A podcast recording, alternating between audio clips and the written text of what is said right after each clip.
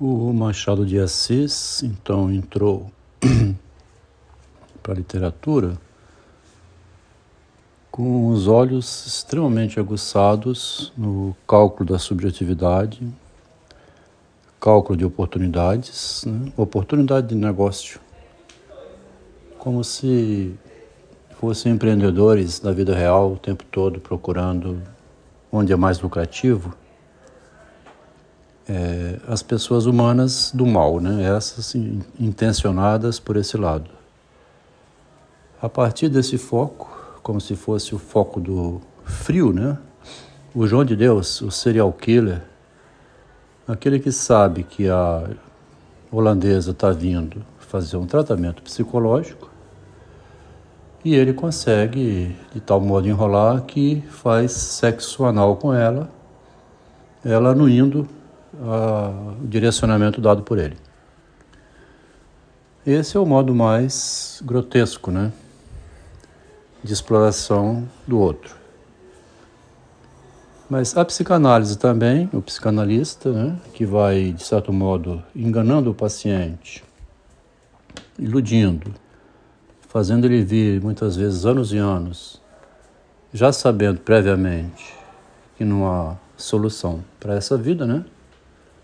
E que não há uma compreensão final e última do próprio eu do doente, ele não age como agiria um pai que diz: rapaz, isso aí, a vida é cheia de problemas mesmo, né? Nós sabemos que existem dificuldades na existência e que a pessoa que vai rezar ou que fica doente, vai ao médico, ela sabe que alguma coisa não está indo bem. Então, a vida é trabalho, do início ao fim, dedicação ao filho, à família, à esposa, ao marido, à sociedade, até chegar à morte. Né? O Freud chamou esse libido de objeto, mas nisso tem as insatisfações do eu. Nenhum analista fala isso com o doente. Né? Eu escutei lá em Tóquio, um momento de crise, que eu fui procurar uma igreja. O padre, quando eu conversei com ele, mandou procurar um sacristão, diz ele que era um padre baiano que não ministrava missa ainda, não sei se era ou não. O rapaz falou desse modo comigo, como eu disse aqui, que o analista ou um pai deveria falar com o doente. Com a pessoa que não está conseguindo desempenhar, né? O rapaz simplesmente me disse: Olha, você é branco, né? Está num ótimo emprego, fazendo um mestrado aqui em Tóquio, com uma bolsa de estudos, tudo pago, engenheiro. Você tem a sua vida resolvida, né? Olha para mim, negro, pretinho, baiano, aqui em Tóquio. Né? Não ministro missas, sou um servidor aqui da paróquia, né? Uma diferença enorme para você vir aqui reclamar da vida comigo. Eu é que tinha que estar reclamando com você. Quer dizer, desse modo, ele me deu um, um exemplo, né? De realidade. A gente vive numa ilusão não sei qual. Então, voltando aqui ao Machado de Assis. Ele observa que, é, havendo oportunidade, um ser humano pode ir assumindo o domínio e o controle do outro progressivamente. Não é desde o início. Né? A ocasião é que faz o ladrão, não é assim? Em Almas Adormecidas, é, Oliveira encontra Magalhães, né? Ou Magalhães encontra Oliveira na porta do teatro. Lembra de tempos antigos. Vai se aproximando do outro vai observando que existem brechas, vai ocupando essas brechas, vai colocando o outro ao serviço do um e é, dessa maneira, no final ainda, toma a namorada do que era do outro, pega o dinheiro emprestado para o casamento. Quer dizer, a oportunidade foi aparecendo ele foi aproveitando a oportunidade de negócio. E eram dois homens aqui no caso, né? Lá no início, o Machado tinha visto uma oportunidade de negócio assim quando a Rosinha viu chegar é, um visitante que costumava viver a Sofia, tinha dois anos que não ia, e quando ela tem a oportunidade de abordar esse visitante e tomá-lo como esposo, esse que era um amante da Sofia, uma cortesã, ela aplica o movimento dela, fica com ele como esposo, com a ajuda do Bento, que utiliza a frase que Machado coloca no português, que não tem no inglês, não, no francês. É, ajudei essa a subir um degrau na sociedade. Virei mais tarde. Parece que o Bento Santiago, que veio mais tarde, foi escolhido propositadamente como um homem que revê a sua vida a partir dessa história de construção né, do eu vitorioso, né, o narciso que tem sucesso na vida. No fim das contas, o que o narciso quer é isso, né, ter sucesso na vida. Ele constrói uma imagem potente socialmente, uma Gisele Bündchen, né, uma deusa, uma pessoa que superou todas as suas dificuldades e tem uma imagem lá no alto. Essa é o, a solução humana para o sofrimento. Né? Seria ter sucesso na vida. Bom, essa reflexão aqui, então, toma de novo o pensador Machado de Assis, agora junto com Descartes, que tem o mesmo pensamento lá nas meditações, né? a gente já veio localizando isso, em que essas oportunidades de, de ascensão, seja do indivíduo pessoal, seja na relação com os demais, ela é movimentada sempre por uma racionalidade. Né? É a racionalidade que está no governo do bem-sucedido. Ele vai movimentando com a razão afetiva de quem se relaciona com ele vai alcançando favores, vai movimentando de tal maneira que é, lá na frente ele aparece como vitorioso. Aqui uma colega trouxe uma passagem do Machado que eu não tinha aproveitado tão bem. Lá de 1906, quando ele publica Lições de Botânica. E dizendo aqui assim: Há em mim alguma coisa mais do que eu mesmo. Há a poesia das afeições por baixo da prova científica, que fica acima então, né? Não há ostento, é verdade. Mas sabe, Vossa Excelência, o que tem sido a minha vida? Um claustro. Cedo perdi o que havia mais caro, que é a família.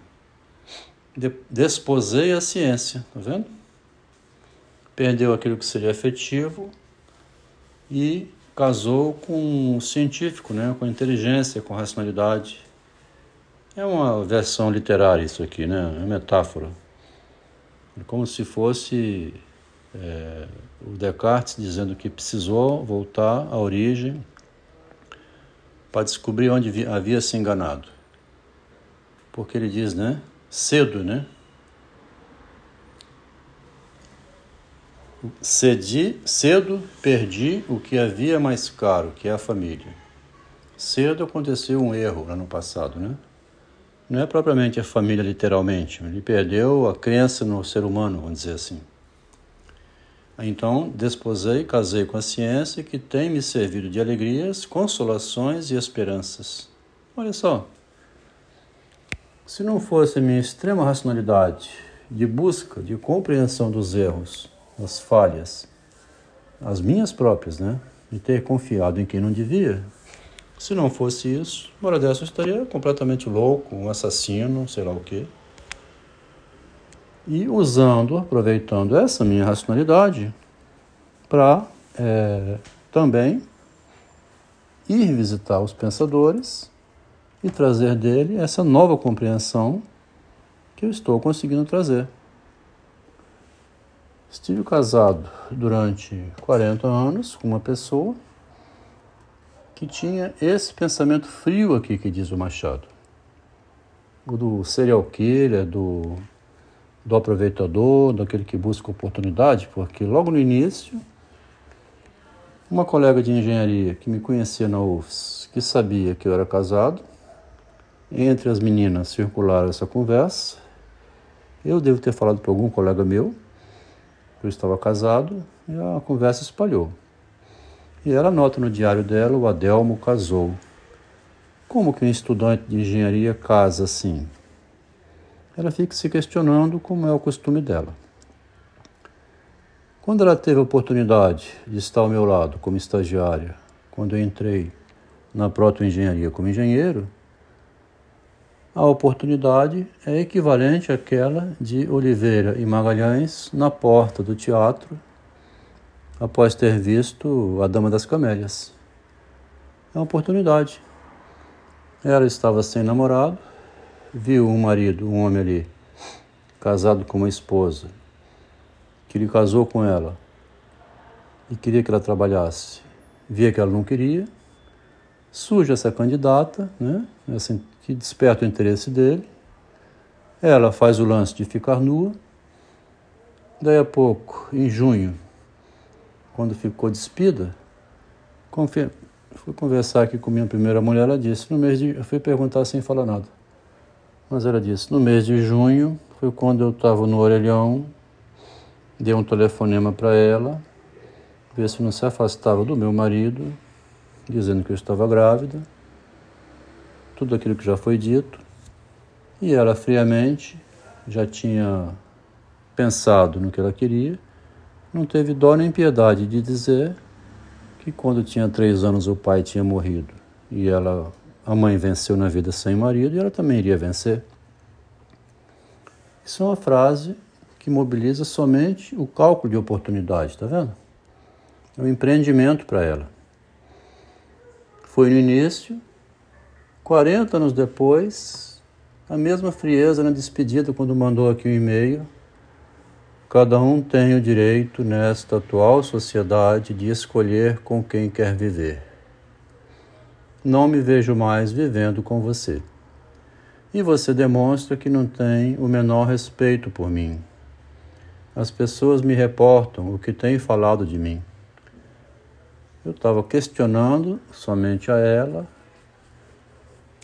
tudo aquilo que eu fui deixando passar, as concessões que eu fui fazendo porque nesse momento ela estava extremamente empoderada, olhando de cima para baixo e, inclusive, na posição de escrever isso aqui. Nesta atual sociedade, cada um tem o direito de escolher com quem quer viver e eu não quero mais ficar com você. Por que essas ameaças? Então a mulher aqui se colocou completamente do lado da pessoa de cima para baixo, poderosa que via o marido implorando, quase que, né, querendo que ela reconsiderasse pelo caminho que ela estava escolhendo. Escolheu conscientemente um caminho. Eu fiz um e-mail de resposta enorme aqui que eu não vou ler e que vai estar no meu livro autobiográfico, né? Sendo descartado assim na terceira idade, depois de 39 anos ao seu lado, te promovendo para alcançar o seu sucesso, como você queria que eu me sentisse agora sendo excluído? Era para eu ficar feliz da vida, soltando foguetes, alegre, te elogiando, ainda promovendo seu nome depois de excluído da sua, de sua vida? É para dizer que eu te amo ainda? Porque ela diz assim, interessante, né? É, as pessoas me reportam você não me ama. Se me amasse, aceitaria minha decisão. Essa frase que rola entre as feministas. Né? Se você ama, você deixa livre, deixa embora. Interessante, né? É amor de pai para filho, né? Isso aqui. Se um pai ama um filho, que é o bem dele, não somente quer, mas manda embora de casa para ir fazer a vida dele. Então, toda a frieza que foi usada naquele telefonema foi usada depois para copiar meu processo de licença em Tóquio. E quando eu comecei a colocar essas questões, ela percebeu que o marido estava descobrindo tudo questionando ela, ela foi ficando sem posição. Agora, no final, pediu para que não falasse nem nada com ela sobre esse marido aqui. Eu não quero que me fale nada, nem o nome dele, nem o que anda fazendo. Quer dizer, é uma foraclusão completa, né? Preferiu esse caminho quando o caminho da reconciliação é o mais recomendável sempre, porque o caminho da guerra, que a gente está vendo lá na Rússia, né? o caminho da destruição é desvantajoso para todo mundo. Aqui no caso vai sair um livro que esclarece isso como se fosse um, um trabalho científico, né? Porque a ciência que o Machado fala e que o Descartes fala é você ver com ideias claras e distintas saindo dessa confusão, para não cometer crime nem adoecer.